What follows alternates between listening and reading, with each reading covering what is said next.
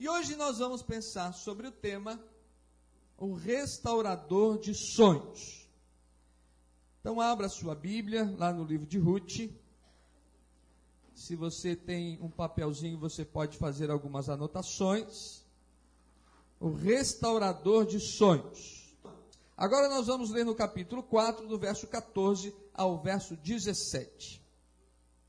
Então as mulheres disseram a Noemi: Seja o Senhor bendito que não deixou hoje de te dar um neto, que será teu resgatador, e seja afamado em Israel o nome deste.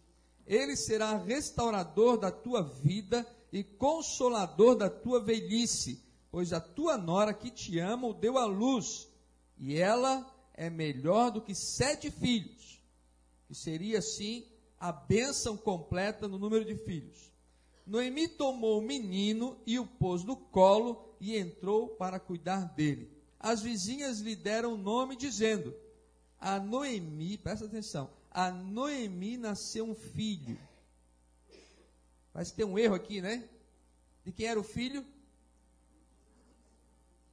A Noemi nasceu um filho, e lhe deram, ou lhe chamaram Obed. Esse é o pai de Jessé, pai de Davi. Amém. Meus irmãos, hoje é a última quarta-feira dessa campanha, e eu confesso que já estou sentindo assim um pouquinho de saudade, né? Desse tempo junto aqui, de comunhão, de, de falar e de ministrar aos irmãos. E eu quero parabenizar a você que tem vindo, tem feito a corrente, tem participado, tem feito a campanha de oração, Várias pessoas têm compartilhado daquilo que Deus tem feito, daquilo que Deus tem realizado, e Deus também no todo está abençoando a igreja por várias coisas. E nós louvamos a Deus grandemente por isso, viu? E eu quero dizer a vocês que ah, um grupo de mulheres aí no, no retiro, elas me cercaram lá no refeitório e falaram, pastor, nós precisamos fazer mais campanhas dessas durante o ano. Então eu vou levar o assunto para o conselho lá no dia, no dia 11 e nós vamos então marcar outras campanhas para fazermos então ah, mais vezes na, durante o ano na nossa igreja, tá bom? Mas esteja é, cumprindo o seu propósito até o final de jejum, de oração, durante esse tempo de oração. Irmãos, nós pensamos o seguinte: deixar de sonhar é começar a morrer. O ser humano, desde pequenininho, ele faz sonhos. Desde pequenininho ele projeta coisas. Desde pequeno ele quer alcançar algumas coisas. Ele almeja algumas coisas. Quantas moças que estão aqui, senhoras, quando eram pequenas, brincavam de casinha, brincavam de boneca, brincavam de filhinho, de papai, não é? Quantos rapazes brincavam de carrinho e já sonhavam em, quem sabe, ser mãe, quem sabe ter uma família, realizar o casamento, alguns rapazes em comprar o seu carro, comprar a sua casa, encontrar alguém, viver um grande amor, fazer uma grande viagem, conhecer algum lugar, enfim. Nós nos movemos pelos sonhos. Quando você não tem sonho nenhum, quando você não tem um lugar para chegar, quando você não tem para onde se mover, você fica estagnado. E aí a vida perde o sentido porque qualquer lugar que você chega está bom, porque você não tinha sonho nenhum. É importante você ter um sonho, você ter algum alvo, você querer almejar alguma coisa, chegar a algum lugar. Porque o sonho nos motiva, o sonho nos movimenta, o sonho nos impulsiona, o sonho nos leva à realização. Quando nós não temos um projeto, nós então deixamos realmente de viver. Eu tenho vários sonhos. Estou com um novo sonho na mente. Estou pensando em montar uma nova entidade. E é sério. E ontem já fui, fui ver uma sala para alugar. É um sonho. E eu quero realizar esse sonho. Não sei, você também deve ter os seus sonhos. Agora, existe o restaurador de sonhos. Quem é o restaurador de sonhos? Deus. Deus é aquele que pode restaurar as nossas vidas e os nossos sonhos. Se você tem a esperança na ciência, você vai perceber que nos países onde a ciência evoluiu muito, a humanidade decresce. Se você tem esperança na educação, a educação nos países desenvolvidos, quanto mais ela se desenvolve, mais delinquentes ela forma. Se você tem esperança na polícia ou na segurança, você vai perceber que também nos países que mais se desenvolveram, a violência também aumenta. Tudo aquilo que você põe a sua esperança, que não é em Deus, você não tem nenhuma chance de ver alguma coisa sendo realizada. Não, nós temos que investir na educação, é verdade, tem que investir na educação, mas a educação não é a solução para o país. Ah, nós temos que investir em segurança. É verdade, tem que investir em segurança. Mas investir em segurança não vai mudar a vida das pessoas. Ah, nós temos que investir mais e mais na saúde. É verdade, nós temos que investir mais na saúde. Mas investir mais na saúde não vai mudar a vida das pessoas. O único que pode mudar a vida de alguém, transformar a vida de alguém, esse é Deus. Todas as vezes que você põe a sua esperança, a sua confiança em alguém ou em alguma coisa, em algum projeto, em alguma entidade que não seja Deus, você vai se frustrar. Porque quem transforma o interior de alguém e muda o coração de alguém é Deus. O único. E aí sim, pessoas transformadas por Deus podem dar jeito na educação, na saúde ou na segurança. A Bíblia diz lá em Jó capítulo 42, verso 2 o seguinte: Bem sei que tudo podes, e nenhum dos teus planos pode ser frustrado. Nenhum plano de Deus pode ser frustrado. Deus pode todas as coisas. E deixa eu dizer algo importante. Você é um sonho de Deus. Ok? Você é um sonho de Deus. O Edil foi formado por Deus no momento especial e fez exclusivamente. Nós somos mais de 5 bilhões de pessoas no mundo, não existe ninguém igual ao Edil. Você é figurinha única. Você concorda com isso? Deus fez você não por acaso. Um dia Deus estava lá, sentado embaixo da árvore, tomando suco de laranja e tal. Estava ruim o dia, e ele falou assim: não tem nada para fazer hoje, vou fazer o Rafael. Aí saiu isso aí. É assim? Não, você é especial. Deus moldou você. Fez, cada curva da sua orelha Deus fez, Deus moldou. A minha tem um cortezinho aqui, foi uma raspada que Deus deu na no fazer aqui. Viu? Ficou um dentinho aqui, ó. Mas cada um de nós é formado exclusivamente por Deus. E você é uma obra especial de Deus. Deus tem plano na sua vida, Deus sonhou com você. O Salmo 139 diz que quando Deus formou a gente, Ele fez planos para a gente. Você é uma obra especial de Deus, formado por Deus. E Deus sonhou com você no dia da sua formação. Agora existe também um destruidor de sonhos. Quem é o destruidor de sonhos? É o diabo. A Bíblia diz que ele veio para matar, roubar e destruir. Isso é Satanás. Ele se opõe a Deus, ele é contra Deus, ele se rebelou contra Deus, ele foi expulso do céu, ele foi precipitado na terra, e agora tudo que ele pode fazer para destruir a obra de Deus, ele faz. E principalmente você e eu. Por quê? Porque quem é a coroa da criação de Deus? É o ser humano. O ser humano é a coroa da criação de Deus. É o que Deus fez de melhor, foi você. É o que Deus fez de mais especial, foi você. Mais do que qualquer coisa que você possa imaginar, você é a coroa da criação divina. Por isso que o diabo ele tenta subjugar o ser humano e levar ele a pastar, a se drogar, a morrer alcoolizado, a cair numa sarjeta, a cada vez mais levar pessoas a serem terrivelmente ah, ociosos, bandidos, cruéis, porque o diabo tenta destruir a obra perfeita de Deus, que é o ser humano. Você precisa ter consciência disso. Que tudo que o diabo puder fazer para destruir a vida da gente, ele vai fazer. Então o que, que acontece? Nós temos sonhos queremos realizar coisas. Mas às vezes as coisas não saíram muito bem. Talvez você tivesse um sonho de um bom casamento, conhecer alguém, viver um grande amor, e de repente não saiu nada disso. De repente seu marido abandonou você, ou sua esposa abandonou você, Ou de repente os filhos que você criou com carinho, com atenção, hoje se rebelaram, não querem saber de você. As coisas às vezes não saem como a gente planeja. Você queria ser jogador de futebol, mas não teve jeito, machucou o joelho. Você queria ganhar muito dinheiro, mas não conseguiu se formar. As coisas na sua vida deram um pouco errado e você não conseguiu progredir e as coisas não saíram como você queria.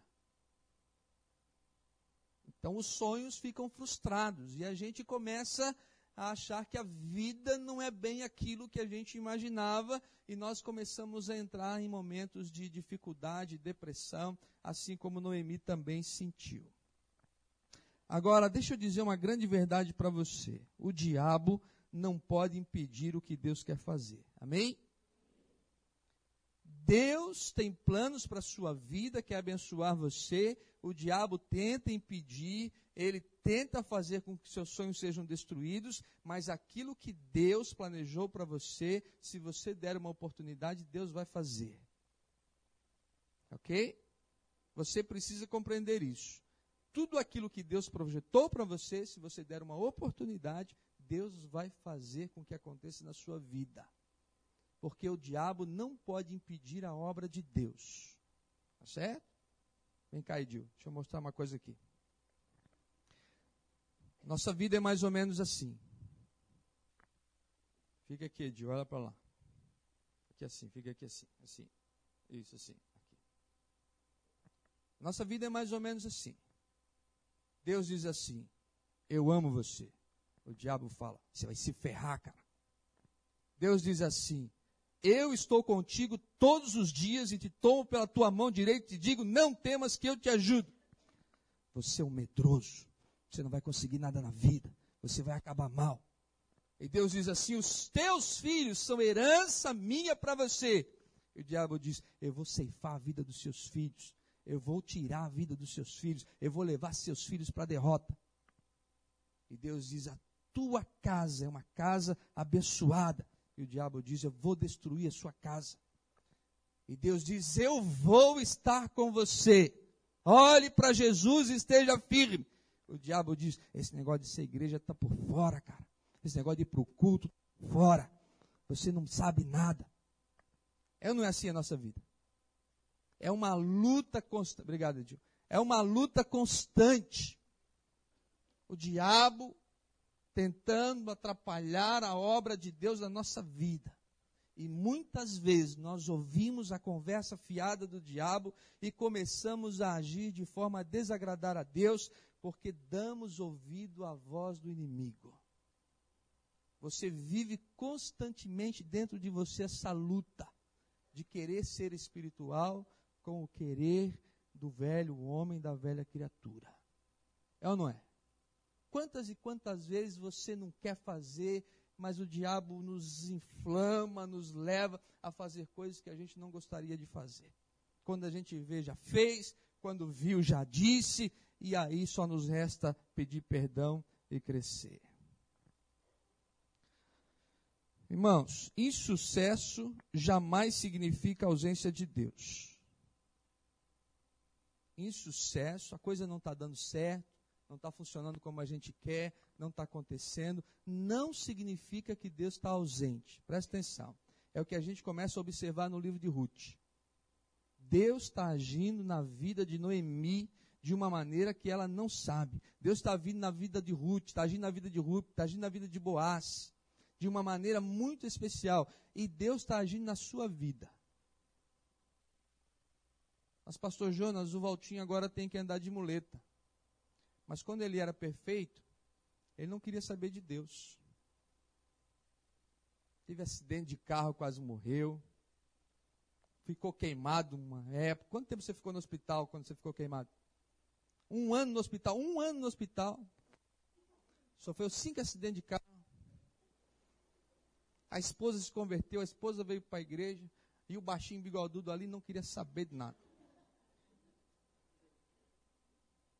Aí você pergunta assim, mas pastor, e por que Deus permitiu que ele sofreu o acidente? Porque a nossa visão ela é limitada. A gente só vê o que esses olhos aqui conseguem ver. Mas a visão de Deus é uma visão eterna. Deus não está pensando no Valtinho nos poucos 60, 70 anos que ele vai viver, não.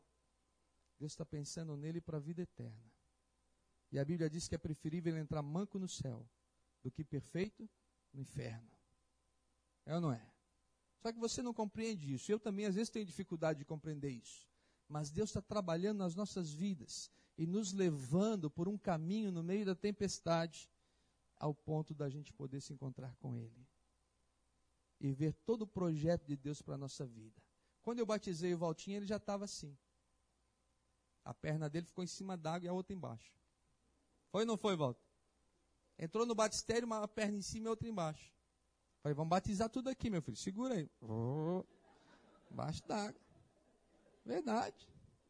Aquela perna que ele guardava o dinheiro não foi batizada. Então, batizar. Deus está agindo na vida da gente. Onde é que podia estar ele agora? Não sei. Mas Deus age na vida da gente de um modo especial e age através das lutas, das dificuldades, das coisas que para você às vezes não deram certo. Mas lembre-se, Deus está agindo, no silêncio Deus está agindo. Se você furou o pneu, não fique praguejando. Talvez Deus se livrou de um acidente lá na frente. Se você correu, perdeu o ônibus, não fique praguejando. Talvez Deus se livrou de alguma coisa que você não sabe. Quanta gente não morreu nesse avião agora? Não morreu. Eu soube de um cara que ele transferiu a passagem três vezes em Porto Alegre. E Deus livrou a vida dele. E Deus está agindo no silêncio. Você não sabe, você não percebe. Quantas e quantas vezes Deus já te livrou de coisas ruins, agindo no silêncio sobre a tua vida, sobre a tua família, sobre a tua casa. Ah, pastor, mas o ladrão entrou lá em casa e levou tudo. Mas não levou você, não ceifou a sua vida, não deu um tiro em você, não machucou um filho seu. Você tem que agradecer. As coisas a gente compra de novo, a gente consegue de novo, mas as vidas não. Você precisa entender que Deus age no silêncio da história. Ele está no controle de todas as coisas e abençoa grandemente você. Fique mais atento a isso. Olha só. As vidas restauradas. Ruth, a Bíblia diz que ela entrou por casualidade. Olha só, entrou por casualidade no campo de Boaz. Você acha mesmo? De tanta fazenda que tinha, de tanto lugar para colher cevada, de tanto sítio que tinha, de tanto lugar em Belém, ela entra no campo de Boaz. No campo de Boaz. E Boaz veio da cidade, diz o texto, justamente naquele dia. Podia ter vindo ontem, podia ter vindo amanhã, podia ter vindo outro dia. Ele veio naquele dia.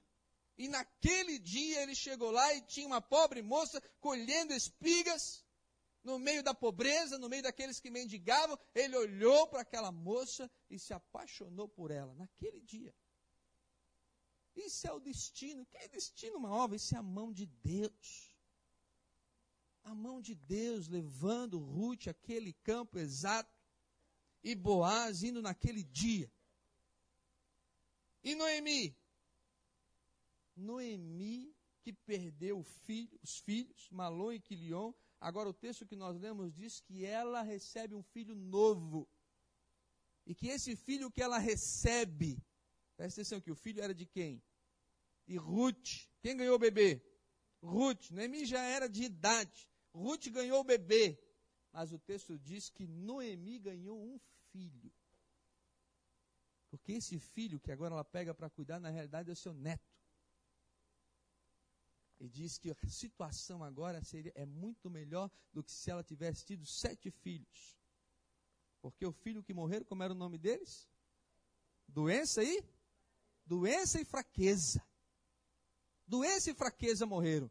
Mas agora ela tem Obed, servo de Deus, na mão. E esse Obed vai ser o avô do grande rei Davi, da linhagem que vem o nosso Senhor Jesus Cristo. Tem a vida totalmente restaurada e abençoada por Deus. Agora, tem uma coisa que a gente precisa também aprender e crescer. Como podemos abrir as portas da nossa vida para que Deus realize seus sonhos em nós? Sabe por quê, irmãos? Porque Deus tem sonhos para a nossa vida. E quem é, ou o que é, a principal barreira para Deus realizar os sonhos? É nós, é isso mesmo, somos nós mesmos. Deus quer realizar sonho na nossa vida, quer mostrar o que Ele tem, quer mostrar o que Ele deseja fazer de nós, o que Ele planejou para a nossa vida. E quem que impede isso? Quem que impede a ação de Deus? Quem que impede o mover de Deus? Quem que impede o Espírito Santo de Deus agir em nós? Nós mesmos. Ou não é? Nós mesmos. Que não damos uma oportunidade a Deus, que não temos um tempo de oração, que não buscamos o Senhor, que não nos lembramos de ter um momento com Deus, que não lemos a Bíblia Sagrada, que não temos uma comunhão íntima com Ele, nós mesmos. E aí vivemos uma vida longe de Deus, uma vida afastada de Deus, e aí Deus passa a ser o nosso Deus gelol. O Deus gelol é aquele que a gente passa quando está doendo só. Doeu, a gente vai lá dar uma passadinha. Melhorou a dor, a gente põe Deus na gaveta. É o Deus gelol. Aí doeu mais um pouquinho, a gente vai lá, passa um pouquinho. Aí melhorou, a gente põe Deus na gaveta. É o Deus gelol. Mas Deus não quer ser o nosso Deus gelol. Deus quer ser teu amigo, quer ter um relacionamento, quer fazer parte da tua vida, quer estar incorporado totalmente a você, para você viver diariamente com Ele. E na hora da alegria, Deus está lá, e na hora da dor, Deus também está. O que, que nós podemos fazer para abrir um caminho, abrir uma porta para Deus realizar os sonhos dele na nossa vida? Eu gostaria de fixar essa última palavra na vida especificamente de Noemi. Primeira coisa, supere suas perdas. Noemi perdeu o marido, perdeu Malom, o filho, e perdeu o outro filho, Quilion. Perdeu suas posses, perdeu o direito à terra, perdeu tudo. E ela disse: Me chamem Mara, porque agora sou uma mulher amargurada. Se você não aprender a superar as perdas, você não vai longe. Se você não aprender que perdas fazem parte da nossa vida, você não vai conseguir caminhar para frente. Mas, pastor, eu perdi a namorada. Aprenda a superar isso. Eu perdi o namorado. Aprenda a superar isso. Pastor, meu marido foi embora. Aprenda a superar isso. Encerre o assunto. Pastor, minha esposa me abandonou, me traiu. Aprenda a superar isso. Pastor, perdi meu carro. Roubaram. Aprenda a superar isso. Porque se você ficar o tempo todo remoendo o seu passado, com saudade das coisas que você tinha, ah, mas quando eu tinha aquele emprego era assim. Ah, mas quando fulana estava na minha casa era assim. Ah, mas quando eu tinha tal coisa era assim. Ah, mas quando eu fazia isso era assim. Ah, mas quando eu tinha aquela idade era... Mas... Gente, quem vive do passado é professor de história. Não é, Léo? O passado ele tem que nos ajudar como um degrau para a gente crescer, amadurecer. Mas se você fica o tempo todo vivendo em cima das suas perdas, você não vai conseguir sair do lugar. Você vai ficar estagnado, parado. Você precisa aprender a superar as coisas que você perdeu. Irmãos, às vezes nós ficamos pedindo para Deus ressuscitar o Malon e o Quilion. Noemi podia ter ficado lá em Moabe e ter dito, Deus, ressuscita o meu Malonzinho, o meu Quilhãozinho, ressuscita eles. Eu preciso. Ela teria morrido lá, completamente seca, de boca aberta, sem nada. Pobre no meio de uma terra inimiga do seu povo sem nenhuma proteção. Mas Deus não ressuscitou o Malon e o Quilion. Deus lhe deu Obed. Um novo filho. A tristeza e a doença morreram lá. E agora ela tem na mão um servo de Deus. Se você não enterrar o seu Malon e o seu Quilion, você não vai para frente. Você agora está vivendo em São José, ou em Florianópolis, ou em Palhoça, sei lá. Você tem que gostar dessa cidade, gostar desse povo. Viu, Enéas? Você, ah, quando eu estava em Curitiba, minha mãe, eu estava lá. Porque aqui não tem o relógio das flores, aqui não tem o passeio público, lá tinha. Mas aqui tem mar, meu filho. Tem 42 praias para você se bronzear, ficar mais moreno ainda. Não, não é verdade? Não, não é verdade? Mas se você ficar alimentando essas coisas, você não consegue se adaptar aqui. E não consegue viver aqui, não consegue viver sua nova realidade. Esses dias eu tive na casa do irmão Hamilton da irmã Maria. Eles estão aí hoje, irmão Hamilton? Tá lá. Cheguei lá, o casal de pombinho sozinho em casa. Antes de lá, as crianças correndo e as meninas, não mexe aí, para aí, vem cá, desliga esse rádio, olha a TV. Agora está um silêncio. A casa toda limpinha, bonitinha, irmã Maria muito caprichosa, não é? Os dois sozinhos em casa. As filhas já casaram, cada uma foi morar numa cidade diferente. E agora? Você vai fazer o quê? Vai ficar chorando com a Maria dentro de casa? Aproveita, homem de Deus! Agora tem que viver a realidade. A realidade agora é essa. Tem mãe que não larga os filhos, que não deixa os filhos ir embora, tem pai que não deixa eles irem viverem. Como a gente aprendeu, eles são flechas que precisam ser arremessadas. Você tem que superar isso. Criar os filhos para a vida. Eu falei isso aqui no dia dos pais e domingo o pastor falou de novo lá no nosso retiro.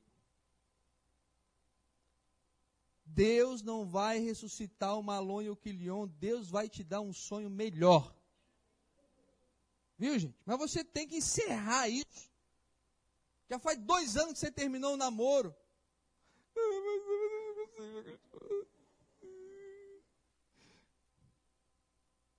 Supere, encerre o assunto, declare encerrado diante de Deus e diga: Senhor, eu sei que o Senhor tem uma mulher maravilhosa para mim. Amém? Ei, solteiro, tudo amém. Oh. Eu sei que Deus tem um homem maravilhoso para mim. Amém? Amém. Oh, solteira, viúva, tudo amém. Se você ficar o tempo todo chorando a morte do falecido, sua vida não vai para frente, não caminha. Não vai. A gente precisa lembrar do nosso passado, das nossas experiências, entender que elas foram importantes, nos ensinaram, nos fizeram amadurecer, mas agora a realidade é outra. E se você não assumir a sua realidade, o seu emprego atual, a sua vida atual, você não consegue caminhar na direção de Deus. Irmãos, vocês precisam superar as vossas perdas em nome de Jesus para abrir uma porta para Deus realizar os sonhos que Ele tem para a sua vida. Supere, encerre na paz e supere a perda. B. Tenha atitude. Tenha atitude. Noemi, depois da morte de Malom, Quilion, decidiu voltar para Moab. Recomeçar a sua vida, reconstruir sua vida, refazer sua vida. Ela já era uma mulher de idade. Ia ser difícil a jornada, ia ter dificuldades, ia chegar lá, ia ver se o povo iria aceitá-la de volta. Como seria? Dez anos se passaram. Mas ela diz: Eu é que não vou ficar aqui chorando a morte de Malon e Quilion. Deus está abençoando o povo lá em, em, em Belém e eu vou voltar para lá. Tome uma atitude. Os maiores problemas da nossa vida não são os que estão fora da gente. Não são os que estão na frente, nem os que ficaram para trás. Os maiores problemas da nossa vida estão aqui dentro, irmãos. Porque nós não assumimos, não tomamos decisão, não enfrentamos a nossa realidade. Atitude tem a ver com ação. E fé tem a ver com ação, porque Tiago diz que a fé sem obras ela é morta. Há um ano atrás, Deus colocou no meu coração o desejo de começar uma nova entidade. Um ano. Nessa campanha de oração, Deus confirmou. Ontem eu fui atrás de uma sala para alugar. Falei hoje de manhã para minha esposa. Se você tem um sonho, você quer realizar alguma coisa, quer buscar alguma coisa, você precisa tomar atitudes. Eu vou ficar aqui, Deus me dá aqui umas coisas que eu estou precisando. Nada vai acontecer. Não fique travado. Não fique engessado. A iniciativa transforma a sua fé em ação. Levante-se, vá para frente. Deus diz assim para Josué: Josué, Moisés está morto. Moisés está morto. Levante-se e passe esse Jordão.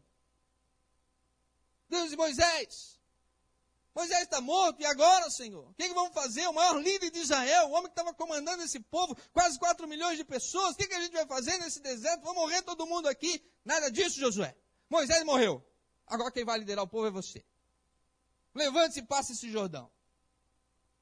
Elias está lá trancado numa caverna, úmida e seca, reclamando da vida, reclamando que só ele ficou, que não tinha adorado o Deus Baal. Deus chegou num vento manso e disse: Elias, sai daí. Porque não é só você, não. São centenas de pessoas que ficaram e que não dobraram joelhos diante de Baal. Jonas fugiu, foi engolido por um peixe. E está lá no capítulo 3, verso 1 assim: Jonas falou Deus, Jonas pela segunda vez e diz: Levanta-te e vai pregar na cidade de Nínive. Levanta-te. Irmãos do céu, irmãs queridas, às vezes as coisas não acontecem na nossa vida porque nós não nos levantamos e lutamos. E tomamos uma ação e buscamos o que nós queremos. Temos sonhos, temos desejos, temos coisas para alcançar, mas não há no nosso coração um desejo de agir. Às vezes me irrita quando eu vou a alguns retiros de pastores, colegas nossos. Ah, aquela minha igreja não vai, aquela cidade lá é ruim, Lá o povo é muito incrédulo, lá não tem jeito, lá nunca vai acontecer nada. Eu digo, não vai mesmo. Se você que é pastor não acredita, imagina seu povo. Eu imagino como é o púlpito lá na sua igreja. O pastor chega lá e diz, irmão, não vai dar não aqui. Vamos ficar nós aqui mesmo. Vamos transformar a parte lá de trás num um, um negócio para nós fazer outra coisa, porque aqui é só nós mesmos. Aqui nessa cidade ninguém mais vai se converter. É só nós aqui e deu. Você acha que Deus vai abençoar uma incredulidade dessa? De um pastor que não crê que um drogado pode aceitar Jesus no coração e pode restaurar o seu casamento e pode vir cantar aqui na frente, meu Deus.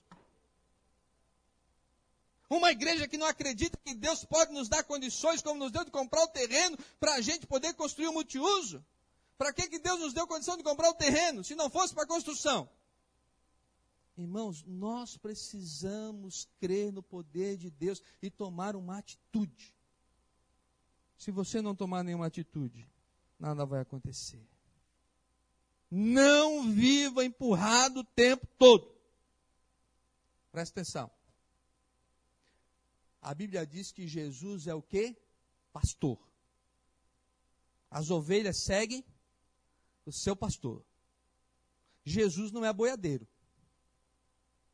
Boiadeira é diferente. Não é, Zé? Boiadeira é diferente, não é, João? João já trabalhou com cavalo, com gado, minha ovelha vaqueira ali sabe. Boiadeiro, o cara fica lá pros boi. Ô, ô, ô, vamos cá, ô, a porta da igreja ali, ô, ô, ô. É assim, não.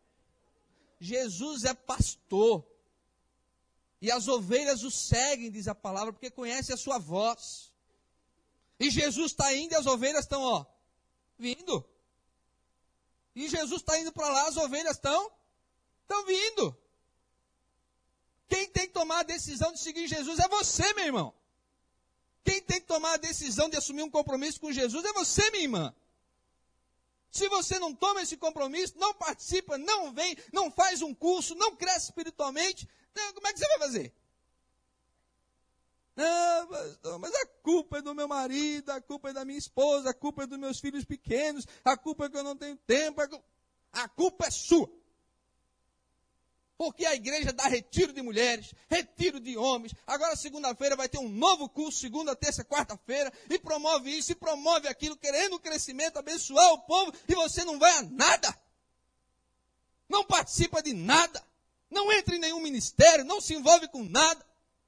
Deus quer restaurar a sua vida, restaurar os seus sonhos, abençoar você, lhe dar uma nova possibilidade de vida, mas não adianta estar tá esbarrado em você. Não abre uma porta para Deus agir. Não tem uma atitude. Aí vai culpar a igreja. Irmãos, olha, essa igreja é uma igreja tremenda. É só a gente sair por aí e ver que essa igreja é uma igreja tremenda. Oferece grandes oportunidades. Como é que um sujeito que entra há um ano na igreja já tem um ministério de recuperação de drogados e vem aqui todo metido dizer: fica de pé aí, Fulano, fica de pé, menina, fica de pé aí, Andressinha.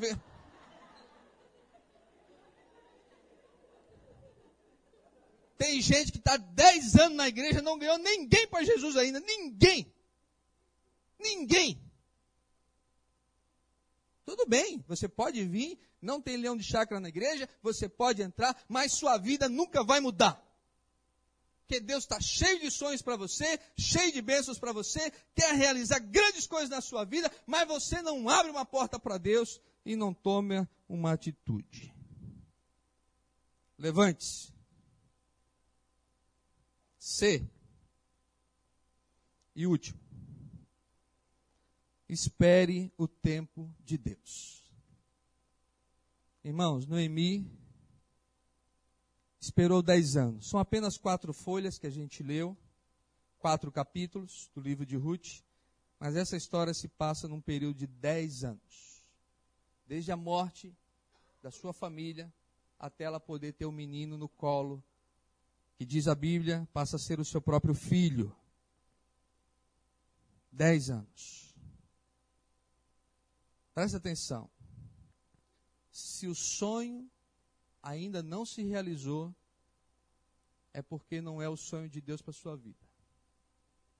Talvez é apenas o seu sonho, o que você quer, aquilo que você planejou, as ideias que você tem, sem nunca terem sido submetidas à vontade de Deus e ao querer de Deus. Às vezes profissionalmente, às vezes familiarmente, você nunca diz, Senhor, revela para mim o que o Senhor sonhou para mim. Senhor, mostra para mim a tua vontade e o teu querer. Mostra as coisas que o Senhor sonhou no dia que o Senhor me formou. Eu quero saber. Mostra para mim. E Deus vai te conduzir diante da sua vontade. Às vezes Deus interrompe um sonho na sua vida Pastor, eu não entendo, não consigo compreender, estava dando tudo certo. Estava dando tudo certo, pastor, e de repente desandou. Eu acho, eu creio, que às vezes é a mão de Deus. Porque Deus tem coisa melhor para você. Pastor, mas aquela menina era tão linda, pastor. Mas aquela menina linda não era o sonho de Deus para sua vida. Deus tem uma menina linda não só por fora, mas Deus tem uma menina linda por dentro para você. Deus tem um rapaz maravilhoso para você. E você precisa abrir mão disso. Irmãos, enquanto o sonho não vem, você precisa acreditar que Deus está no controle de todas as coisas. E vai vir quando você estiver pronto. Tem certas coisas que ainda não aconteceram na minha vida, porque eu não estava pronto para realizá-las. As coisas que estão acontecendo agora, porque eu já tenho mais experiência. E talvez algumas coisas que vão acontecer no futuro vão ser quando eu estiver pronto para que isso aconteça. Você lembra de José do Egito? José do Egito era um menino de 17 anos. E ele estava um dia lá na roça com os irmãos. E ele dormiu e teve um sonho. E o sonho é que um feixe da plantação do trigo ficava bem empinado e os outros feixes ficavam em volta dele e se curvavam diante dele. Pois ele dormiu de novo um outro dia e ele viu que o sol, a lua e as estrelas se encurvavam diante dele. E ele caiu na besteira de falar para os irmãos dele. Ele era o caçula, 17 anos, irmãos tudo mais velho. E disse: Olha, eu sonhei que vocês eram os feixes e vocês se inclinavam perante mim. Já olharam tudo atravessado para ele. Está menino metido, orgulhoso. Depois ele teve outro sonho quando, olha, eu sonhei que vocês, ainda o pai e a mãe, vão se encurvar diante de mim. Deu uma inveja naqueles irmãos, uma raiva naqueles irmãos, que a Bíblia diz que eles jogaram ele dentro de uma cova. E queriam deixar o menino ali para morrer. Aí vinha uma caravana de ismaelitas. E eles disseram, não vamos matar o menino, não, vamos fazer um lucro com ele, vamos, vamos ver se a gente ganha um dinheirinho com ele, pelo menos. E venderam o irmão como escravo. E o irmão foi levado para o Egito como escravo, e lá foi vendido como escravo, e foi trabalhar como escravo. Mas o menino era bom, era guerreiro, era temente a Deus, confiava no Senhor, acreditava que Deus podia transformar a sua vida. Chegou lá, foi preso, foi colocado no calabouço, ficou lá dois anos preso. Mas quando ele tinha 30 anos, 13 anos depois, ele se tornou governador do Egito. E diz que abaixo do faraó era ele. Um homem de inteira confiança do faraó. E mais tarde, os irmãos chegaram diante dele e não o conheceram. Porque ele estava com roupa egípcia, com a coroa egípcia. E diz que os irmãos chegaram diante dele e se encurvaram. Daí ele disse: e o homem lá e o pai de você, busquem ele lá. E foram lá, e a mesma coisa o sonho se realizou, 13 anos depois. Mas José esperou, aguardou, sofreu, teve dificuldades, mas o sonho era de Deus e foi no tempo certo. E ele salvou a nação de Israel inteira. Não só a família dele, mas a nação de Israel inteira. Agora Abraão já foi ao contrário. Abraão disse para Sara: Você vai ter um filho. E Abraão disse: opa, vamos ter um filho. Ela já, era de idade, a mulher também já era de idade. E Abraão comparecia em nada. Comparecia em nada, e nada do filho nascer, e nada do filho nascer. Passou um ano, passou dois anos, passou dez anos, e nada. Aí a Sara falou: Abraão, você ouviu? Foi, sei lá, um morcego que falou com você, rapaz, foi anjo coisa nenhuma. Não fico grávida de jeito nenhum, não tem jeito. Não, mas Deus falou. Aí Deus disse assim para Abraão: vem cá, olha as estrelas do céu. A nação que virá de ti será como as estrelas do céu. E Abraão comparecia e nada. Nada, nada, nada, nada, nada, nada, nada, não tinha jeito. A Sara, olha só Sara. A Sara disse assim para Abraão: Abraão, se mata aqui não sai ele. Pega a nossa escrava, a nossa serva, e tenha um filho com ela. Pelo menos ela vai te dar uma descendência. E Abraão era banzo, né? Falou: É, é isso que tem que fazer mesmo, é. Tá. Aí Abraão teve um filho com a escrava, Agar. E Deus ficou indignado com aquilo. Quando o filho nasceu, o que, que aconteceu? Abraão começou a dar atenção para Agar e o menino que, que aconteceu com Sara? Ficou toda ensumada. Falou, Abraão, manda essa mulher embora, Abraão. Manda ela para fora de casa. Abraão era banzo. É. Manda essa mulher embora. E mandou a mulher embora do deserto para morrer ela e o filho. E até hoje, a descendência desse filho da escrava é inimigo de Israel. Até hoje que Abraão não soube esperar a ação de Deus. Mas chegou o dia que Sara ficou grávida. E nasceu Isaac. E foi um grande homem de Deus. Mas Abraão atropelou as coisas. Você tem que esperar o seu Isaac nascer. Senão você vai fazer besteira. Se você atropela as coisas, você vai fazer besteira. Espere o tempo de Deus. Quando você tiver paz no coração, não vai estar escrito na Bíblia assim. Juninho é solteiro ali. Pastor, onde é que está escrito? Está escrito lá. Juninho vai casar com. Hã? Ju? Está lá, pastor. Esther, capítulo 7, verso 9. Juninho vai casar com Ju. Não vai estar isso lá. Mas a Bíblia diz que a paz de Deus no seu coração é o árbitro dessas questões.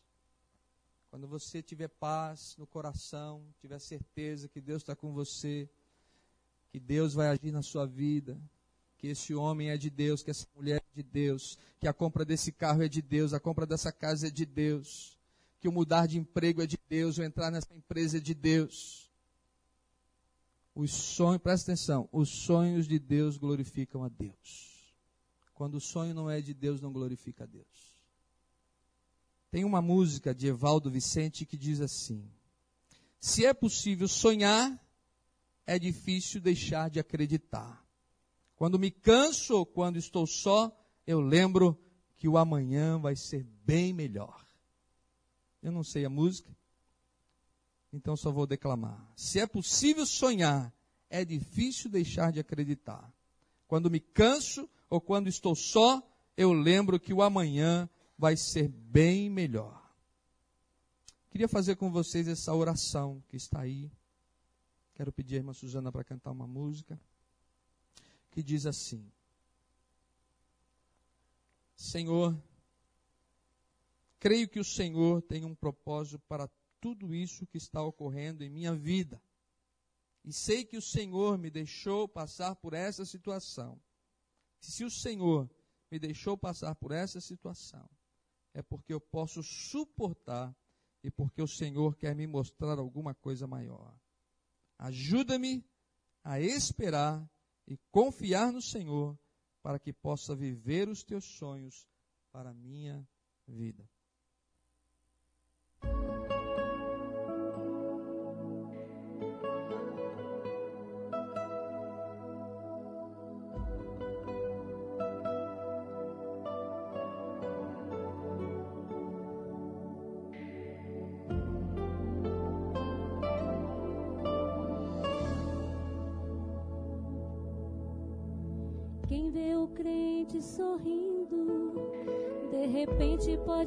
Pensar que o crente 24 horas vive sem motivos para chorar.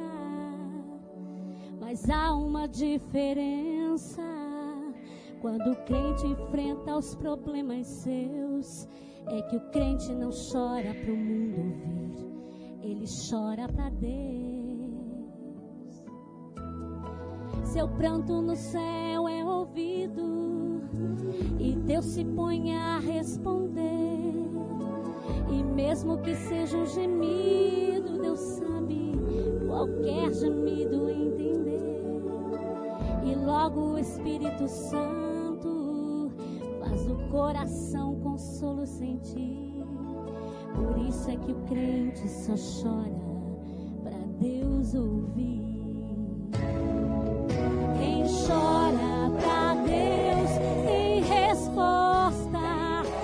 porque Deus não suporta ver a lágrima de um crente não agir. Oh, o céu se comove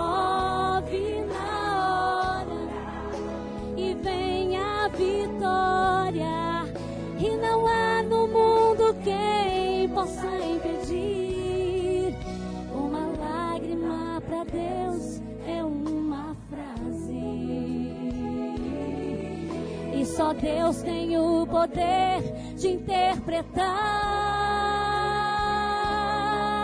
E o crente chora pra ele porque sabe. que Ele é o único que pode consolar. Oh.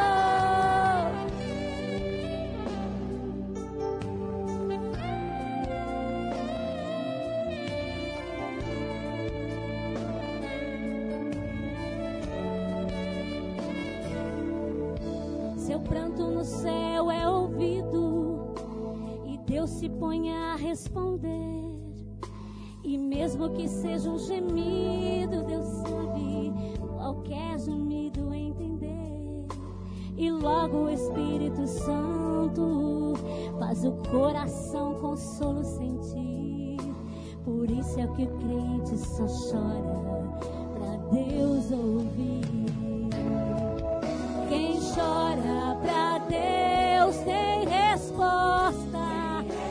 porque Deus não suporta ver a lágrima de um crente não agir. Oh, o céu se comove na hora e vem a vitória, e não há no mundo quem possa impedir. Uma lágrima para Deus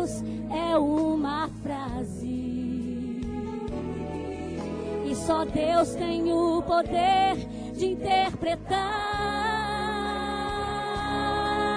E o crente chora para Ele porque sabe que Ele é o único que pode consolar.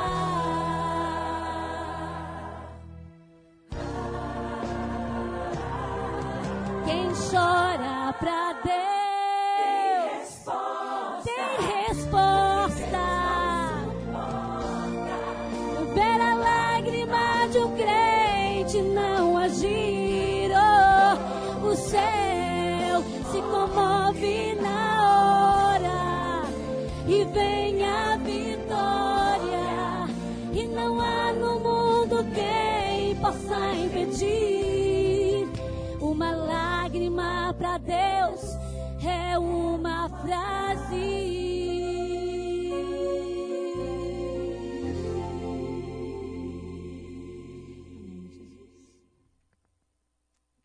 puderem, vamos nos ajoelhar. Vamos ajoelhar. Você precisa tomar uma decisão. Lembre-se, os problemas não estão fora da gente, estão dentro da gente. Levante-se e tome uma decisão aí no seu coração. Tome uma atitude de seguir Jesus, de ser fiel a Ele, de deixar Deus realizar seus sonhos na sua vida. Não fique murmurando as perdas. Viva a sua realidade. Deus tem muita coisa para fazer em você, na sua vida, na sua família. Sonhe os sonhos de Deus. Coloque-se diante do Pai agora, em nome de Jesus. Coloque-se diante do Senhor. Diga, Senhor, restaura a minha vida. Restaura a minha vida espiritual. Restaura a minha vida na igreja. Restaura, Senhor. Restaura a minha intimidade com o Senhor.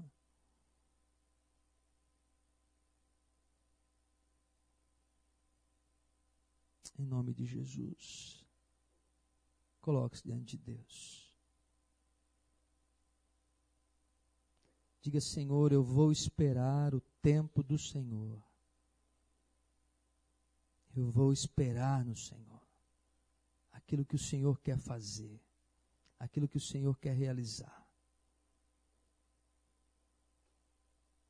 Eu quero que o Senhor prepare a minha vida para que eu possa viver os sonhos do Senhor para mim.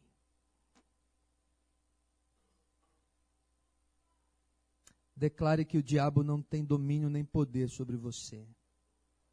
Ele vai tentar oprimir, vai ficar em redor. Mas Jesus é o Senhor da sua vida. E o diabo não vai destruir aquilo que é de Deus. Porque os sonhos de Deus ninguém pode impedir. Ninguém pode impedir. Ninguém pode impedir.